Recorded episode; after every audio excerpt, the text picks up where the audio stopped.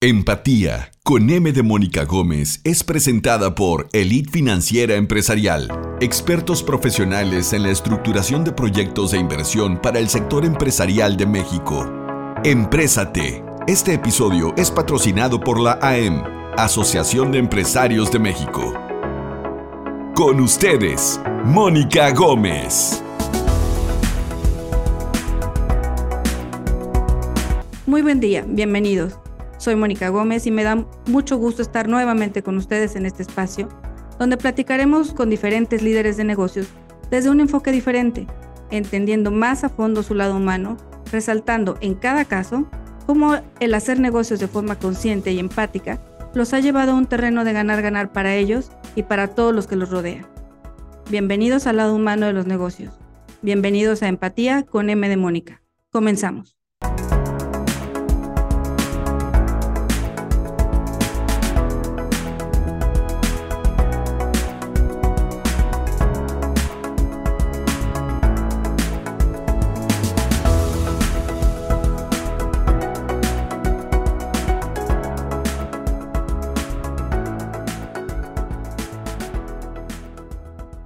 Dice una frase popular en México que no se puede aprender en cabeza ajena. La verdad es que la idea de este programa que se llama Empatía con M de Mónica Gómez es exactamente lo contrario. Sí podemos aprender con el ejemplo de grandes empresarios, con el ejemplo de grandes personas, de grandes mexicanos que nos hacen estar orgullosos de ser parte de este país. Hoy es nuestro primer capítulo y tenemos al mejor padrino que se puede pedir, al mejor diseñador de México, al más internacional, al que más defiende los valores mexicanos y nos hace el favor hoy Benito Santos de estar con nosotros y contarnos una historia empresarial. Gracias, Benito. Muchas gracias, Mónica. Trato de hacer todo lo que dices, no sé dónde voy todavía, pero sí, soy un hombre que defiende mucho México, que está muy orgulloso de sus raíces y quiero transmitir todo lo que ha pasado en mi vida y ayudarle a la gente a que el camino sea más fácil, siendo orgullosos de quienes somos, donde nacimos y, y todo lo que implica vivir en este país tan lleno de riqueza cultural. Es, es, es un gusto que estés con nosotros. Salud. Esperemos que tengamos todo el éxito que, que se puede llegar a tener. Nos escucha y nos escucha y nos vea y, y sea un éxito para ti. Que seguramente así será. Gracias. Salud. La, de, la idea, Benito, es que, pues es cierto que ser empresario es el sueño de muchas personas, pero la historia y el camino no es fácil. Tú empezaste dibujando. Es más, hace ratito platicábamos hasta de animes que empezaste a, platicar, a dibujar. Cuéntanos. Yo empecé dibujando desde muy niño sin ser consciente de, de lo que estaba haciendo, porque realmente eh, solo me gustaba hacerlo y lo plasmaba eh, a través de ilustraciones, pero no con un conocimiento de dónde me llevaba esto, ¿no? Entonces, recuerdo que en la primaria siempre los cuadernos de texto gratuito, porque estudié en una escuela pública, soy de un pueblo que se llama Tepehuaje de Morelos, queda una hora de aquí, municipio de San Martín Hidalgo, y pasé toda mi infancia ahí y sigo visitando a mis papás en el pueblo y es un pueblo que llevo muy en mis entrañas, ¿no? Entonces, lo primero que, que yo recuerdo es ilustrar los libros de texto gratuito, ilustrar eh, sobre el mesabanco con lápiz y hacer reinterpretaciones de las biografías de héroes de la patria o algunos onomásticos que se conmemoraban mes con mes y que pues terminaban mis dibujos en el periódico mural de la primaria. Eso era lo padre y lo, tan padre eran los regaños, ¿no? Porque pues, mmm, pues no, un niño que en lugar de salir a jugar fútbol o salir a jugar otro tipo de deportes al recreo, pues quería dibujar. Entonces, además que pues me regañaban por rayar el mesabanco y, y los libros, ¿no? Entonces, todo, todo eso siempre fue creo que hasta la fecha, ¿eh? Hoy, 40, 46 años que tengo, eh, creo que si alguien agarra mis cosas, una libreta, o estoy en una junta, o tengo un libro, los libros ya los respeto mucho. ya no te van a regañar por eso. Pero, por ejemplo, creo que si tengo un lápiz en la mano y un papel, y si estoy en un escritorio, y si me paro y me voy, alguien va y me revisa el escritorio y sabe que dibujé una zapatilla, dibujé un moño, dibujé una flor, o dibujé cualquier cosa, ¿no? Entonces mi historia con el dibujo primero empieza y con la silueta femenina, de esa forma tan empírica, pero luego en tercero de primaria llegan los cuadernos de ilustración de, de Barbie. Desde ahí tu historia con Barbie. Desde ahí mi historia con Barbie. Es muy chistoso porque luego, ahora en estos momentos de mi vida, se han ido cerrando esos ciclos que, que, se, que se abrieron hace muchísimos años. Entonces, yo recuerdo que Irma, una compañera, su familia estaba en Estados Unidos y le traía unos libros de colorear de Barbie pues, de este tamaño. ¿eh? Lo recuerdo perfecto. Y nosotros, pues a nuestras posibilidades y a las posibilidades de mi papá y de mis demás compañeros, porque era algo que yo lo veía, era un común denominador, pues teníamos solo lo que nos pedían para la escuela y había eh, colores de Blancanieves, de seis o siete colores, no lo recuerdo, la cajita muy pequeñita. Y con eso íbamos a la escuela, que eran nuestros colores básicos, ¿no? Entonces, cuando a ella le llevan ese tipo de, de cosas que le traen de Estados Unidos sus familiares, pues yo alucinaba. Después luego le pedía a todos mis tíos que me llevaran crayolas, ¿no? ¿Y te los prestaban? Me los prestaba y curiosamente a veces me decía, solamente quiero que tú lo dibujes, porque más niñas querían dibujar, pero ella me dejaba dibujar a mí, entonces pues el pelo rubio que le ponía a la muñeca y dibujaba los vestidos y pues eran muy estilizados. Ese fue como el primer contacto que tuve yo con, con, con Barbie. Y luego tengo eh, muchos recuerdos del anime Candy Candy cuando llega a México, que se, se transmite en México. Eh, hablemos de que en aquellos años en el pueblo, pues solo teníamos la televisión nacional, no había pues internet, no había teléfono celular, no había otro tipo de, repetidoras o cable o lo que conocemos que el acceso que tenemos todo el mundo, ¿no? A las cosas, entonces, pues aluciné. Imagínate un niño que ya venía dibujando esas cosas y que de repente en la tarde que ve esa caricatura después de hacer la tarea y empecé a soñar con esa mujer de pelo rizado y con sus amigas y con esas historias donde había muchas flores, o sea, muchísimas flores. Yo yo me acuerdo que pues ella siempre estaba en jardines de flores y, ellas, y, y los vestidos estaban muy adornados. Y luego sí, seguí eh, el proceso de, de, la caricatura hasta que ella llega a Londres y estudia, luego se hace enfermera y, y pues para mí era un sueño ah, ver esas escenas donde iban a la ópera, sí, iban sí, al sí. teatro y de repente también eh, recuerdo escenas donde pues, eran los barcos y se ven los barcos con grandes vestidos. Entonces fue mi segundo contacto y quizá el primero con la industria de la moda como tal por los grandes vestidos que había en esa, esa, ese anime, que pues eran algo muy llamativo, ¿no? También a la par, pues mi abuela materna eh, se quedó viuda de, de 11 hijos, entonces ella, ahora que me he encontrado sus, sus hojas de donde bordaba, entendí que también diseñaba, porque tengo en mi poder, eh, gracias a mis tíos, unas hojas donde ella dibujaba flores a lápiz lo calcaba sobre la tela y después bordaba con un bastidor. Ella controlaba la máquina con el pie, pero el bordado lo iba moviendo de un lado a otro. Entonces, recuerdo también de mucha gente que cosía en el pueblo, porque creo que tener una máquina de coser hace 15 años era muy normal. Sí, casi en todas las casas había una. en todas las casas había una. Yo me acuerdo de mi mamá remendar pantalones, ponernos parches o cortar bastillas, etcétera, etcétera, ¿no? Entonces mi abuela le, le, tocó bordar muchos vestidos que usaban las mujeres en las fiestas del pueblo de enero. O alguien, había una boda de alguna costurera hacía un vestido y mi abuela bordaba toda la orilla del, del vestido. Entonces lo dibujaba y, y, y yo eh, también el verano eh, o momentos de tarde pasaba yo con ella ahí porque mi papá y fueron muy cercanos mi papá, mi mamá, mi papá, mi mamá a mi abuela. Y yo me acuerdo que me mandaba a la mercería con la señora Rosa y me decía, ve por un hilo satinado en tal color. Y ahí voy, ven y te va corriendo feliz? por el hilo. Y pues, o sea, mi mamá dice que yo me pasaba las tardes enteras recargado en la máquina y Bien. mi abuelita estaba bordando con el bastidor, ¿no?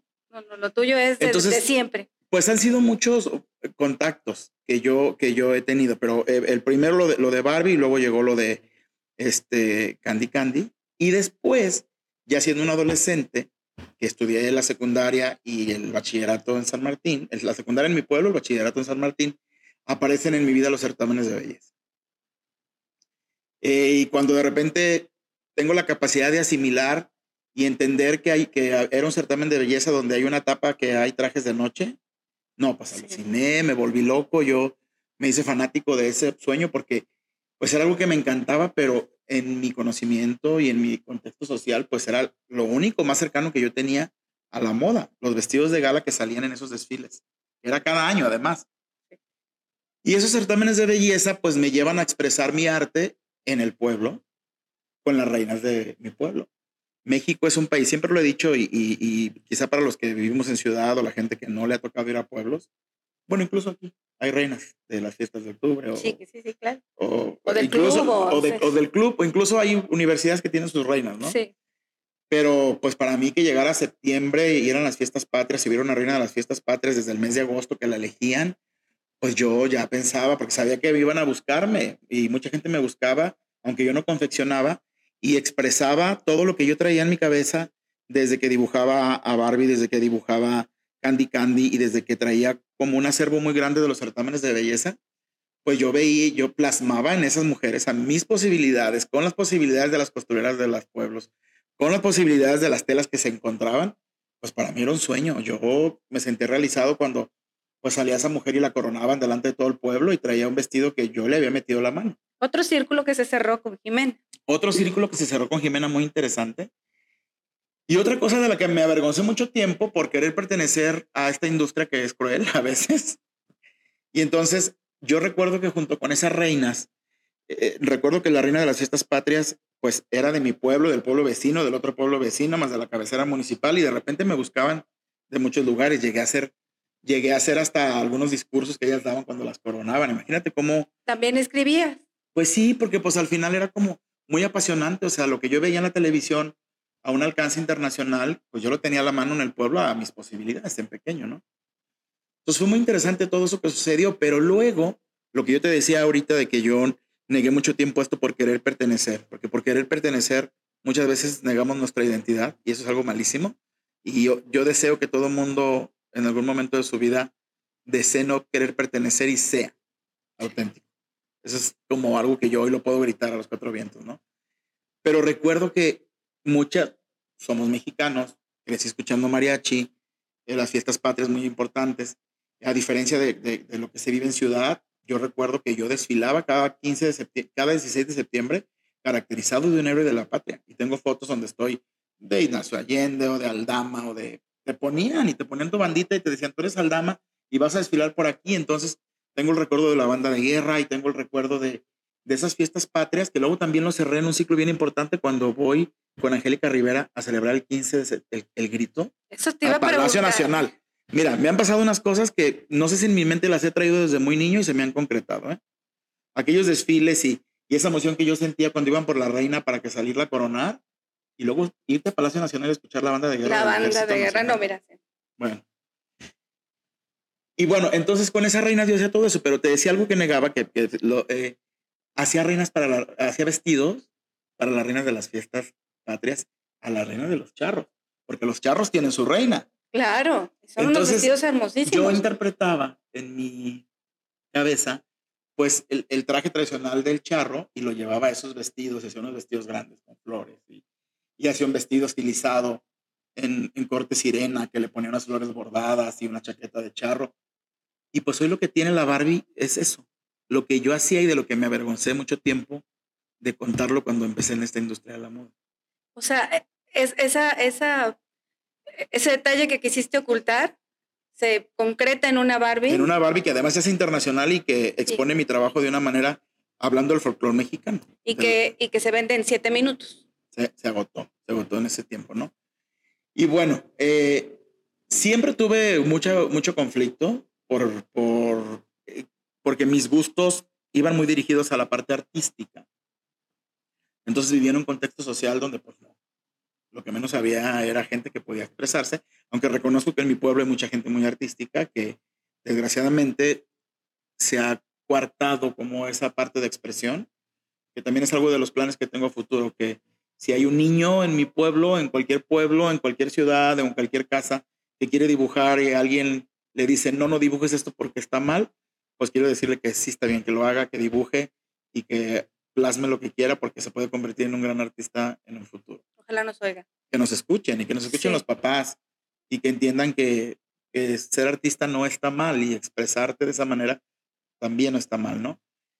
Y con toda esa dificultad y todo eso, eh, eh, eh, crecí en una familia con un papá que tuvo que dejar la primaria a los ocho años de edad. ¿Y mantener tres hijos? Mantener, no, deja de tres hijos. Tuvo que ayudar primero a mantener a su familia, Uh, se quedó, no, no, tenía papá, entonces tuvo que ayudar a sus hermanos a salir adelante. Por eso fue que mi papá dejó la escuela muy, muy joven a los ocho años, no terminó la primaria. Entonces mi papá es un hombre que lee y que escribe y que las veces que hemos platicado, él dice, a mí me hubiera gustado haber sido abogado, ¿no? Y siempre nos decía a mis otros dos hermanos y a mí, ustedes tienen que estudiar mínimo, obligados por mí van a hacer la preparatoria. Ya si ustedes después no quieren estudiar, ustedes sabrán, pero por eso nos llevaba a trabajar todos los veranos al campo. Eh, tenía caña de azúcar, que es de regadío, entonces eso, eso había de tiempo todo el tiempo, o de trabajo, pero el, el maíz, que es de temporal, por la lluvia, pues los veranos eran unas friegas en el campo, ¿eh? Friegas. Y yo me acuerdo que siempre nos decía, ¿quieren esto, la pala o vayan a estudiar? Escojan. Ustedes saben si quieren agarrar la pala, agarrar el asadón, venir a vivir esto que están viviendo o estudian. Es decisión de ustedes. Y yo no me gustaba el campo, o sea, porque es muy duro y, recuerdo, pero no me gustaba tanto no por sacarle el trabajo, sino porque yo quería dibujar, yo quería bailar, yo quería escuchar música. Yo recuerdo que le pedí a un tío una grabadora que me trajo de Estados Unidos y medio a escondidas escuchaba la música y yo bailaba, este, en mi cuarto eh, o cuando no estaban mis hermanos, yo bailaba solo, o sea, porque era lo que yo quería. No quería ir al campo, al trabajo que es muy pesado. Para la gente que trabaja en el campo, mis respetos porque te hundes en el lodo hasta el tobillo cuando estás regando líquido. Hoy hay otras tecnologías que ayudan a eso, pero a mí todavía me tocó colgarme la bomba para regar, colgarme el saco de, de, de le decía a mi papá, para regar abono en la caña, en el maíz. Me tocó ir a piscar, a levantar el, maíz que no, que la máquina piscadora no se llevaba a recogerlo. Sembró Milo alguna vez, eh, engordó ganado en la devaluación y él me dice, tú eres el único que te tocó todo esto, porque yo me iba con él y agarrábamos hilo y lo, se lo echábamos a las vacas. Entonces traigo una historia de mucho trabajo y de un papá que como tenía un, un, pequeño bar, trabajaba los sábados y los domingos. Los días que mejor le iba a mi papá era el sábado y el domingo. Entonces eh, crecí viendo una dinámica familiar donde no existían las vacaciones. Eh, quizá porque mi papá no se sentía a lo mejor como que las merecía, ¿no? Estoy hablando de, de hoy mi análisis que hace Benito Santos desde otra perspectiva y viendo el contexto social en el que se vivía, donde la gente no era merecedora de nada. Y este es un tema muy fuerte, el merecimiento. Y, no, y menos si, si pertenecías a un estrato social muy bajo, donde pues, no merecías nada. No. Entonces, eh, tengo, para bien o para mal, una disciplina de trabajo muy inculcada. Entonces, para mí, trabajar sábado y domingo. Te conocemos perfectamente o bien. O sea, trabajar para mí sábado y domingo es. A mí no me importa si trabajo mañana domingo. O no sé si tengo. O sea, porque lo traigo muy inculcado. Entonces, yo, yo, recuerdo que mi mamá, que es extremadamente ordenada, nos ponía a limpiar hasta las cajas de los zapatos los sábados, los sacábamos mis dos hermanos y yo, limpiábamos todo y luego ya nos íbamos a la cantina a barrer la cantina, echábamos a serrín, echábamos a alar la cerveza. Y el domingo había que ayudarle a mi papá porque era el día más pesado para él. Entonces el domingo para mí era levantarnos, íbamos a misa con mi mamá del pueblo y de ella nos quedamos con mi papá. Y el domingo era un día de trabajo. Y hoy Benito Santos, si tú le dices, vamos a trabajar el domingo, vamos. Fíjate, primer valor de empresario que es muy importante es el ritmo de trabajo. El día que se tenga que trabajar, hay que trabajar. Se tiene que trabajar. Entonces es algo que te digo que para bien y para mal, porque luego puede ser un mal vicio de, de, que no te das un tiempo como para descansar más, pero vino a, vino a formar eh, eh, este carácter y esta conducta. Y hoy en día que hago como cuentas de todo y que tengo esa capacidad de análisis, pues sé que las cosas eran así y tenían que haber sido así. Porque fui un niño que creció diferente en un contexto social donde todo lo que yo hacía no era bien visto, entonces tuve que sobrevivir y adaptarte. posibilidades. Adaptarme, reprimirme y sobrevivir y sacar buenas calificaciones y ser bueno en todo lo que hacía, porque era una forma de levantar la mano y decir, aquí estoy, no soy el gran deportista, pero aquí estoy, no soy un niño completamente delgado, pero aquí estoy, tengo estas calificaciones y sé que al terminar el ciclo escolar mi nombre va a estar y voy a pasar por un diploma. Y esa era la forma de decirle a mi familia, a mis papás y a, a mis amigos que a lo mejor me hacían bullying por no jugar canicas bien o por no ser bueno en los trompos, pero yo en terminaba el ciclo escolar yo levantaba mi diploma y decía, aquí está Benito Santos. Y lo una buena calificación y lo hice bien. Era mi forma de defenderme. Claro. era, era, lo que yo hacía, ¿no? Y luego tienes otra característica que creo que se te quedó. Además de haber estudiado medicina, tú te has dedicado a curar a través de lo que haces. Eh, bueno, muchas mujeres se han sentido regocijadas con, con lo que hago y, y, creo que este trabajo me ha permitido acompañar a las mujeres en momentos muy importantes de su vida. Sí. Porque los vestidos cuentan historias, ¿eh? Cuentan historias, te empoderan, eh, te, te, curan muchas, muchas cosas, te puedes, al sentirte bien, al sentirte bonita, curan muchos dolores que muchas mujeres podemos llevar dentro. O sea, puedo llevar un vestido de Benito Santos y verme bien. Creo que tiene que ver mucho, Moni, con lo que todos los seres humanos necesitamos, con que alguien llegue y nos toque la espalda y nos diga, estás bien, te ves bien, va a salir bien. Eh, ¿Cuántos de nosotros no hemos deseado en la vida que alguien nos diga, va a salir bien las cosas? Y yo hago con mis clientes lo mismo. Les digo, confía en mí, delegas en mí esa responsabilidad, va a salir bien. Y creo que eso va traducido más como a una necesidad universal de sentirnos respetados y de sentirnos queridos y de sentirnos aceptados. Porque además todos venimos contigo a pedirte un vestido para un evento que, que, es importante. Nunca venimos a pedirte un vestido para un evento triste. Sí, no. Entonces, no, no, no, viene alguien para pedirme un vestido para un funeral. Exacto. O sea, vienen porque la gente va a celebrar con un vestido mío un acontecimiento. Es una celebridad que va a una alfombra roja y quiere ser la mejor vestida. Entonces hablan y dicen, quiero un vestido tuyo. O es una persona que va a ir a un concurso de belleza y dice, quiero verme increíble con lo que me vas a hacer. O es una mujer que tiene un proyecto muy importante en su vida, una celebración. México culturalmente es uno de los países que celebra muchísimas cosas. Eh, el bautizo, bueno, la desde la develación del sexo que hoy está muy de moda, el bautizo, la confirmación, la presentación, los 15 años, la boda y la boda de plata y la boda de oro. Entonces, eh, somos un país con esa riqueza cultural que siempre estamos celebrando. Y, eso. y México es fiesta, México es, celebraciones. Y necesitamos el vestido para la fiesta y venimos contigo y, es, es, y es un poder curador. Ahora, a mí, me, a mí siempre me ha llamado la atención todas esas características que tienes. ¿Cuándo te diste cuenta de que el niño que dibujaba, del doctor que curó personas y que sigues curando, todas esas características se convirtieron en una empresa. ¿Cómo te diste cuenta? Bueno, mira, primero cuando yo vengo a estudiar medicina en el 93, soy generación 93-99 de, de medicina, yo lo hice por convicción propia, me gusta la medicina.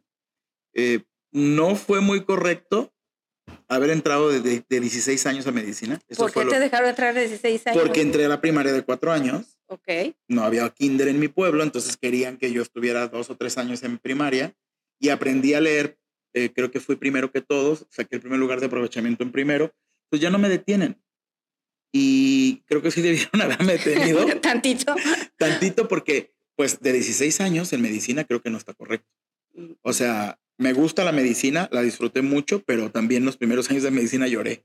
¿Por qué llorabas? Pues porque llegaba un examen generacional donde, eh, por ejemplo, me acuerdo el segundo examen de anatomía, era un libro completo de anatomía, sistema nervioso, y aparato digestivo. O sea, ¿en qué momento puede alguien de 16 años que viene de un pueblo, que no está con su familia, que nadie te hace de comer, que nadie te limpia la casa y que tienes que sobrevivir en una ciudad en la que tienes que andar transportándote en transporte público, lograr salir adelante con esas cosas? Eso han hecho de Benito lo que soy, ¿eh? Pero. Sí, es, ahí vamos con la siguiente característica del empresario. pero en su momento fue complicado, ¿no? Entonces, eh, luego, eh, como médico, entender eh, que la salud mental es importante. Todos tenemos cosas que arreglar, todos tenemos cosas que sanar. Pero soy un hombre que, y para la gente que me conoce, sabe que estoy en procesos terapéuticos y luego ya de repente dejo el proceso y luego lo retomo. He estado, yo creo que unos 15 años de mi vida en un proceso en el que yo estoy buscando cómo encontrar la mejor versión pero creo que eso me llevó a empezar a estudiar moda por hobby. Ah, no fue, no fue lo primero en lo que pensaste. No, no, no, yo, yo estaba ejerciendo la medicina y en el 2005 entro a una escuela, duré dos años estudiando patronaje y costura. Le tengo mucho cariño a Olga, una maestra que yo tenía, porque me tenía mucha paciencia. Y luego me cambio a hacer la licenciatura a otra escuela, pero estudié yo creo que primero dos años ahí, luego en otra escuela tres años pero con una visión distinta porque pues ya era un hombre de 30 años. Y ya cambia. ya cambia versus lo que yo veía. Jóvenes de 20 años que a lo mejor el papá no les daba para poder comprar la tela para hacer la tarea de la escuela, ¿no? Y eso me llevó a, empezar a estudiar eh, moda y en julio del 2007 yo representé a la escuela en Intermoda, porque luego se usaba mucho de que las, este día se lo vamos a dar a las escuelas. Entonces, cada alumno o los que escogían llevaban un look. Yo recuerdo que esa vez, por cuestiones económicas, había mucha gente renegando de que no, yo no quiero hacer nada. Y yo le dije al director de la escuela, yo me aviento los seis looks solito. O sea, Tenía la posibilidad. Em, como los inicios de tu empresa. Exacto. Entonces, ¿por qué? Porque venía de la medicina, porque la medicina me formó. O sea, me formó un papá y una mamá muy disciplinados que tuvieron que salir adelante para sobrevivir y encontrarse un lugar. Eh, un papá que me enseñó a trabajar, eh, porque cuando, aparte de trabajar en el campo, cuando estábamos estudiando medicina y mi hermano estudiaba contabilidad, mi mamá nos hacía pollos rostizados y los domingos los rifábamos en la noche para podernos traer dinero. Qué bárbaro, qué nivel de trabajo. Y este, eh, esfuerzo. Una tía hacía gelatinas y mi hermano y yo los domingos nos íbamos a vender gelatinas en charola, como todos mis primos. Yo recuerdo que me iba fuera de misa y pues vendía gelatinas, entonces a Benito no le ha dado vergüenza. La vergüenza que me pudo haber dado en aquellos años, pues lo viví de niño. Y luego también un tío, primo de mi mamá, que es ingeniero agrónomo, puso un invernadero en el pueblo chiquitito. Y yo me acuerdo que cuando estaba en la, en la secundaria, yo los domingos, pues me iban y unas primas nos hacían ramos de flores y nosotros salíamos a vender flores a la plaza. Entonces, Moni ha vendido todo. Y lo sabes vender bien. Y no me da vergüenza agarrar la escoba ahorita y vender escobas en la calle. Yo sé, me queda claro que no, porque además todo, todo eso lo sabes más pero, bien. Eh, pero se lo debo a mis papás. Si algún momento me sentí yo frustrado por hacerlo, hoy digo, gracias a Dios. Y es un tema que le digo a mis hermanos. Nos educaron tan bien que más les vale que hagan lo mismo con sus hijos. Claro. Claro. tenemos una responsabilidad. Pues claro, porque, o sea, nada se nos dio de como tan fácil, lo trabajamos. Y también eh, otro tiempo que estábamos ahí con mi papá ayudándole los domingos, la gente iba terminando de jugar fútbol ahí y me acuerdo que mi mamá nos ayudaba y cocíamos camarones y vendíamos cócteles de camarón, mi hermano y yo, o sea, mi hermano, el que sigue de mí, a mi hermano más chico no le tocó tanto eso, pero pues siempre era para podernos traer dinero, porque yo recuerdo que me llegué a regresar al pueblo con el puro dinero del camión. Qué barbaridad. Y entonces, en medicina, eh, otro primo que estudió medicina también junto conmigo, pues a veces que, que nos antojaba comer algo, había tacos de dos, tres pesos dorados afuera de medicina y eso comíamos y a seguir. Pues le dabas, pero yo no, a mí no me hizo falta, ¿eh? No, me queda clarísimo. Eso, eso, eso se te nota. O sea, a mí no me hizo falta nada. O sea, yo creo que, que, pues no sé, mis papás hicieron bien las cosas. Y tú las has seguido haciendo bien. Supongo que están muy orgullosos de ti. Y tengo mucha responsabilidad. Bueno, ah, retomando el tema, eh, el, cuando empiezo a estudiar moda y en, en el 2007, que voy en el concurso Intermoda, y piso mi primer plataforma, donde la escuela que yo representaba, Lanspia, los seis looks eran míos. Yo recibo muchos aplausos ese día y sí hubo gente que se me acercó y sí me dijo, o sea, era muy evidente lo que yo presenté de diferencia con lo que llevaban las demás escuelas, porque pues yo ya traía dinero, porque estaba trabajando, porque era médico y había más posibilidad. Empatía con M de Mónica Gómez es presentada por Elite Financiera Empresarial, expertos profesionales en la estructuración de proyectos de inversión para el sector empresarial de México. Emprésate. Este episodio es patrocinado por la AEM, Asociación de Empresarios de México. Benito, entonces llega tu momento de intermoda, recibes los mejores aplausos que has, de los mejores aplausos que has tenido. Y la experiencia sobre todo muy que me dio como una catarsis y lloré mucho rato. Yo creo que una hora estuve como muy agitado y lloraba porque yo no, yo no había vivido eso, yo no, yo no había experimentado nunca eso y fue algo que, que me hizo replantearme lo que yo quería en la vida y me hizo preguntarme durante los siguientes días qué estaba haciendo yo. A los 30 años. Sí, eh, tengo 31, bueno, 30 años, era 29 años 30, porque hoy tengo 46 y de eso fue el dos, hace 16, 17 años, ¿no? Entonces te vuelves valiente. Eh, entonces, eh, una compañera que era de San, de, que es de San Miguel el Alto me dice, oye, quiero estudiar la licenciatura, pero necesito un trabajo. Le dije, va.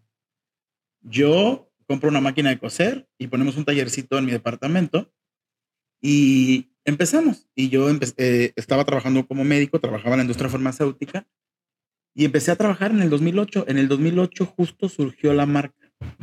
Mi primer colección la hice en el 2008, y, pero ya muy formalmente, sin parar de hacer colecciones, en el 2009.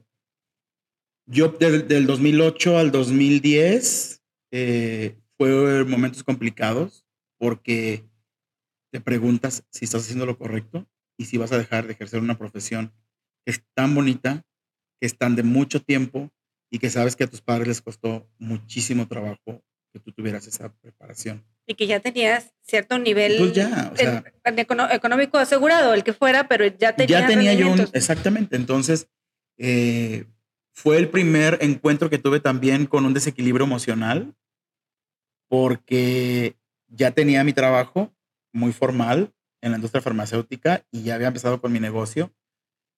Y ahí entendí que no se puede llevar una doble vida.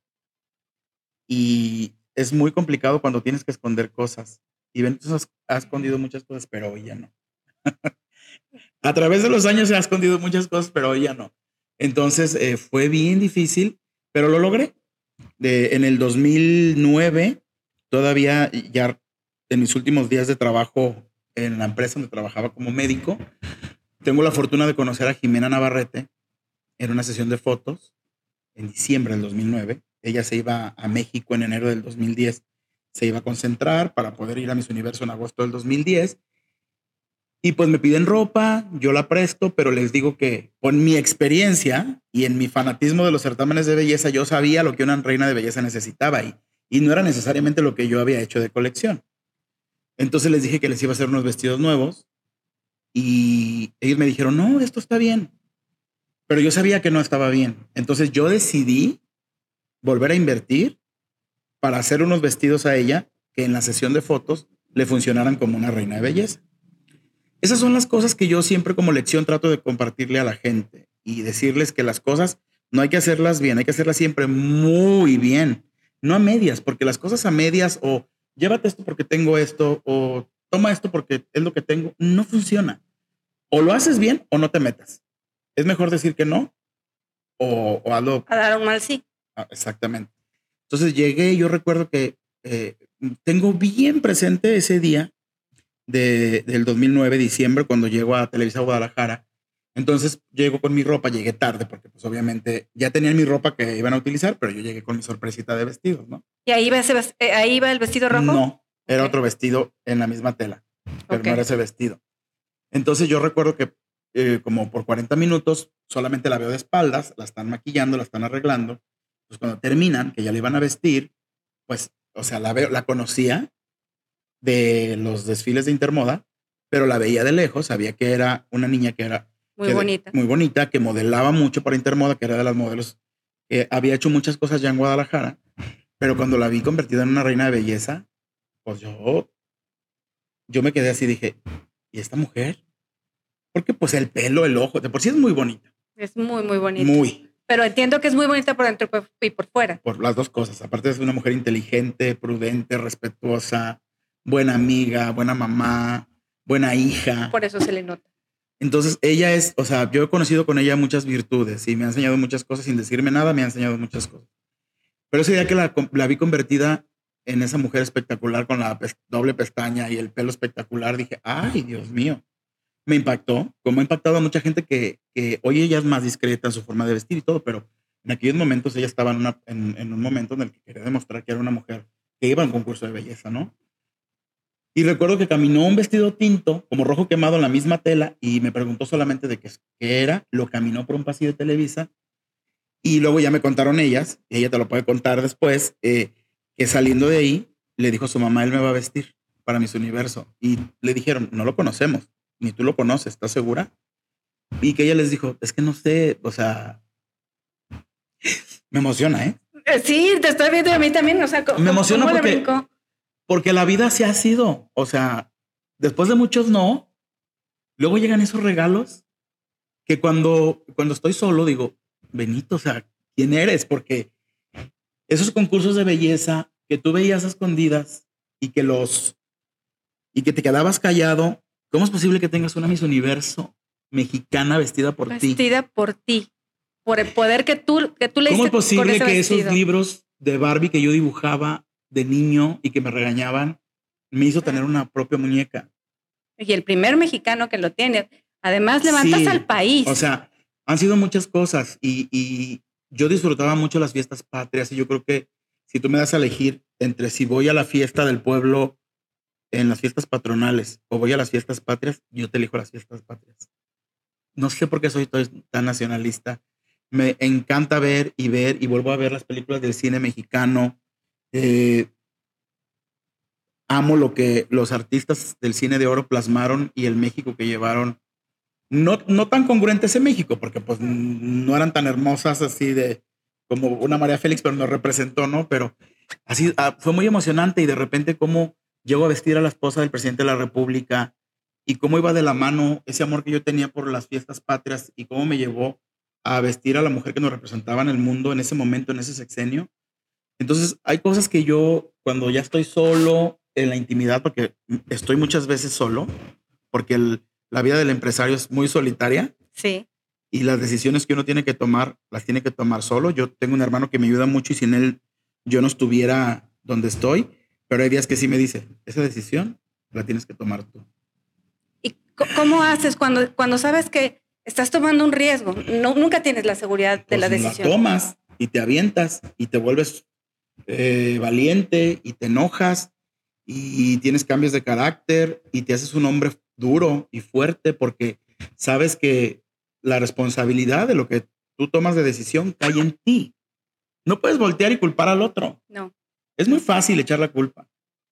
Facilísimo, pero... pero, la tienes que tomar tú. Es tu responsabilidad y es el poder que tú tienes. Exactamente. Entonces, he sido muy afortunado eh, de haber nacido en un pueblo con tanta identidad mexicana he sido muy afortunado por tener esos papás que me inculcaron el valor del trabajo y la honestidad.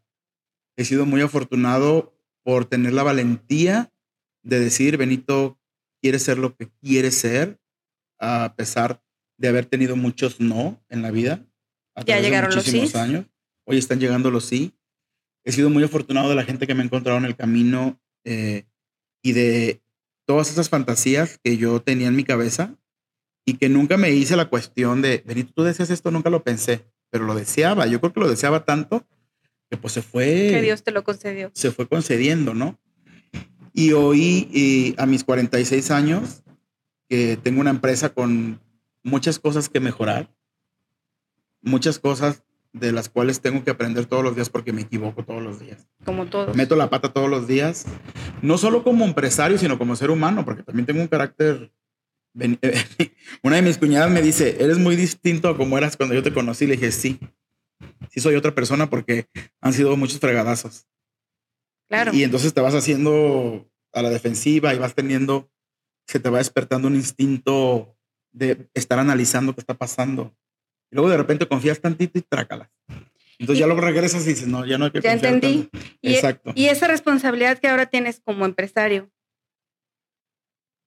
¿de dónde sacas para empoderarnos a todas las mujeres que nos visten? Pues es que me gusta lo que hago. Yo creo que el primer mensaje que yo puedo darle a la gente es que al final de cuentas uno tiene que dedicarse a lo que ama. y las cosas son muy fáciles cuando son así. A pesar de los obstáculos que te puedas encontrar, cuando tú haces lo que amas, mm, las cosas fluyen. Y quizá eso lo puedo transmitir a mi clienta y a las mujeres que he visto. Un día me dice mi hermano, yo sé que si ahorita llegan cinco rollos de tela y son sábado a las seis de la tarde, los vas a querer abrir. Y vas a tenernos aquí a todos hasta las ocho de la noche. Pero piensan todos los demás, sí, soy así. Y entonces me gusta esto, me encanta dibujar. Eh, si me llevas a un lugar donde hay telas, no me va a importar ser el día que sea, lo voy, a ir a buscarlas, voy a ir a encontrarlas. Eh, una recámara que tenía en mi casa la deshice y la convertí en oficina. Y tengo eh, hojas para ilustrar y tengo colores. Entonces yo creo que el empoderamiento de la mujer viene en consecuencia de entregar algo con tanto amor. Sí. y de, y de un entendimiento que tienes con cada una de las que venimos contigo, porque para cada quien tienes algo muy diferente que entregar, pero no nada más es el diseño, es la forma en que la entregas, es el trato que tú das, es esa empatía. Que Trato tú de tienes. dar, eh, eh, además del producto, que es el producto terminado final, creo que eh, el arropar a las mujeres y el que se sientan protegidas. Yo creo que hay un sinfín de mujeres que he vestido en este país y que me han pedido un vestido y de mí siempre van a tener tres. Sí, Porque ese lugar lo quiero y me lo quiero ganar. Y no voy a dejar que, si están mis posibilidades, con una competencia con lealtad y siendo justas, ese lugar lo quiero ganar yo con mi trabajo.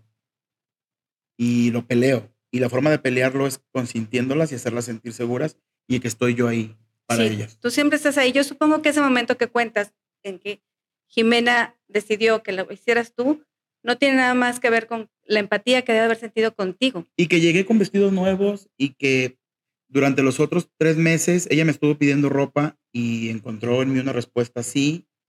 Y hay un video por ahí que tenemos de cuando se le probaron todos los vestidos.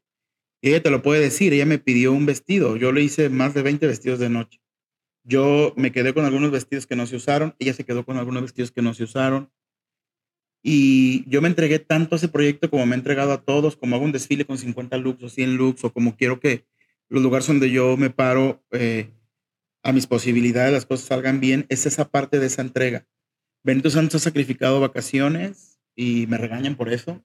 Y sí me dicen, tómate más tiempo. Pero pues es que me gusta esto, o sea, esto me apasiona, o sea, estoy muy afortunado. Ojalá todo el mundo pueda tener el trabajo de su vida, de sus sueños.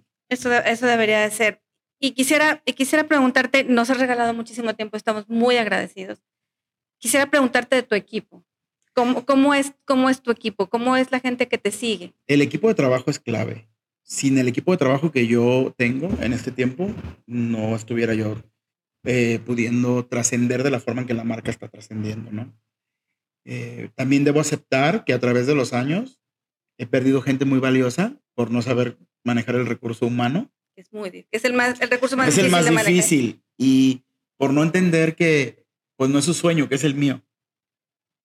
Entonces trato de hoy de respetar un poco más eso, pero al final de cuentas pues es complicado porque sueño muy grande y entonces la gente que está muy cercana a mí va a terminar arrastrándose conmigo o se va a tener que ir.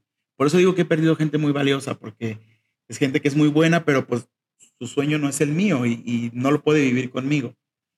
Eh, pero pues así es esto, el equipo de trabajo te da soporte, tienes un equipo de trabajo que eh, la gente que confecciona la ropa, la gente que borda la ropa, la gente que patrona, la gente de recursos humanos, la gente que administra, la gente que hace la parte comercial, la gente hasta que te prepara este lugar para que esté limpio, la gente que te asiste. O sea, sin un equipo de trabajo, esto no se puede. Y lo más inteligente que se tiene que hacer es ir encontrando gente clave que ocupe puestos claves para que tú puedas ofrecer un mejor trabajo y una mejor versión de ti. Y que compartan tus sueños. Pero cuesta mucho trabajo. Encontrar esa gente clave cuesta mucho trabajo. Pero se puede porque pues a través de 15 años, porque el próximo año, en el 2023 cumplo 15 años con la marca, he encontrado gente muy valiosa a la que le he aprendido todo. O sea, a la persona que menos piensas, que puede ser una persona ya mayor, que tiene toda la vida cosiendo, llega al taller y de repente trae una técnica o algún secreto de costura que lo aporta. O sea, por más mínimo que sea eh, para ellos, que así lo piensen, es muy valioso para la empresa. Todo el, talento que se va agregando a la empresa y la calidad humana que la gente tiene es invaluable. O sea, no se puede hacer nada solo. Aquí tienes que formarte de un equipo que, si no te sigue como el ritmo a, mis locuras, pero al menos que se apasione por esto. Eso es bien bonito, saber que la gente va y disfruta un desfile o, o que se empapa, ¿no? Pero creo que parte clave es escoger bien a la gente. Es que estás empoderando a la gente que vistes y empoderando a la gente que trabaja contigo. Es una Sí. responsabilidad grande. ¿Cuánta gente trabaja hoy contigo? Casi somos 80 personas. 80 eh, fuentes que de están como trabajo. a la nómina. Pero también, pues, tenemos manufactureros que hacen cosas por fuera. Tenemos gente que nos hacen ciertos procesos como el plisado o el sublimado eh, o proveedores de telas. Entonces, creo que yo creo que fácilmente se genera una derrama para unas 200 familias de este negocio. Unas directamente y otras no, no tan directamente. Lo que, sigue, lo que sigue denotando tu cariño por este país, porque es la única manera de que podamos hacer crecer el país. Pues es que también cuando entré en esta industria, por querer parecerme o pertenecer, hice muchas tonterías y hay colecciones que yo veo hacia atrás y digo, híjole, ¿por qué hice esto yo? Si no soy yo. Yo soy un vestido de novia espectacular, de una mujer que entra a una iglesia. Yo soy un hombre muy mexicano que le gustan las fiestas patrias. Soy un hombre que le gustan las tradiciones de México, que ama los lugares que tenemos para vacacionar, que ama su cultura, su comida. La comida mexicana me vuelve loco. Entonces, eh, hoy estoy en un momento de mi vida en el que quiero ser yo, la persona más auténtica, sin parecerme a nadie, sino ser yo una mejor versión cada día y demostrarle al mundo que siendo contemporáneos tenemos una riqueza cultural para presumir a México y tenemos un país que tiene una riqueza como pocos países. Y como volteamos a ver quizá a Japón o volteamos a ver a China, que dices, los chinos son esto, los japoneses son esto. Los mexicanos tenemos una riqueza cultural para dar al mundo, tenemos un folclore que ya mucha gente voltea y dice, híjole, los mexicanos son muy ricos por esto y por esto otro. Entonces, Hoy no quiero parecerme a nadie porque vivimos un país donde tenemos ciertas ah. características físicas. Tenemos un color de piel que es característico y es maravilloso. Y hoy eh, pido disculpas a la gente eh, a la que quizá yo no representé.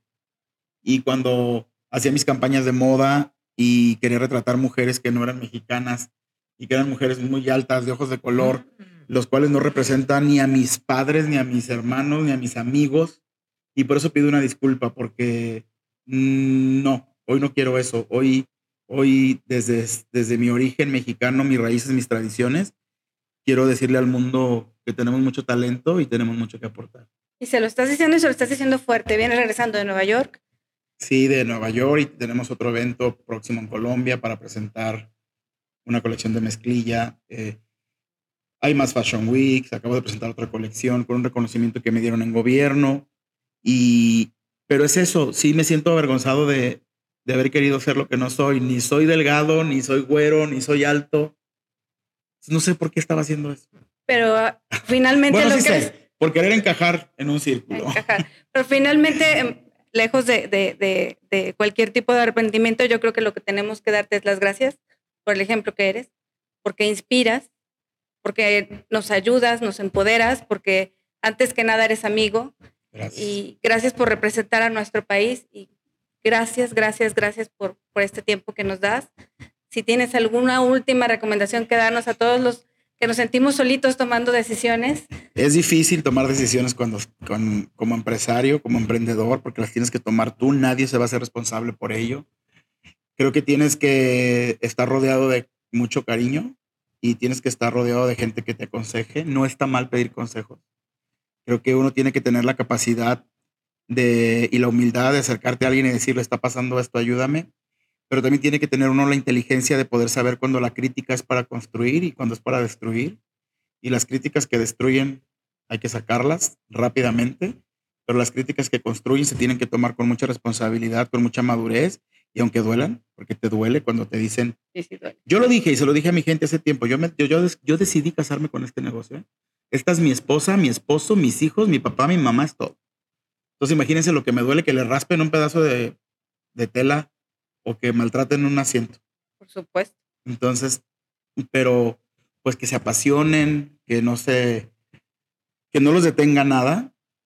Eh, las cosas sí se pueden llegar a construir con mucho trabajo, con mucha perseverancia, aprender a lidiar con la frustración. Es un tema muy importante que también le debo a la medicina, gracias a Dios fue muy afortunado, eh, porque los no también siguen en la vida, ¿no? Y que tengamos la capacidad todos de poder eh, entender por qué suceden las cosas y encontrarle una salida a las cosas de la forma más inteligente y que trabajando se pueden lograr las cosas sin tener que abusar ni eh, demeritar el trabajo de nadie. Que nos respetemos lo que cada quien hacemos, porque en esta industria no, no puedo hablar por las demás industrias, pero por la industria de la moda sí.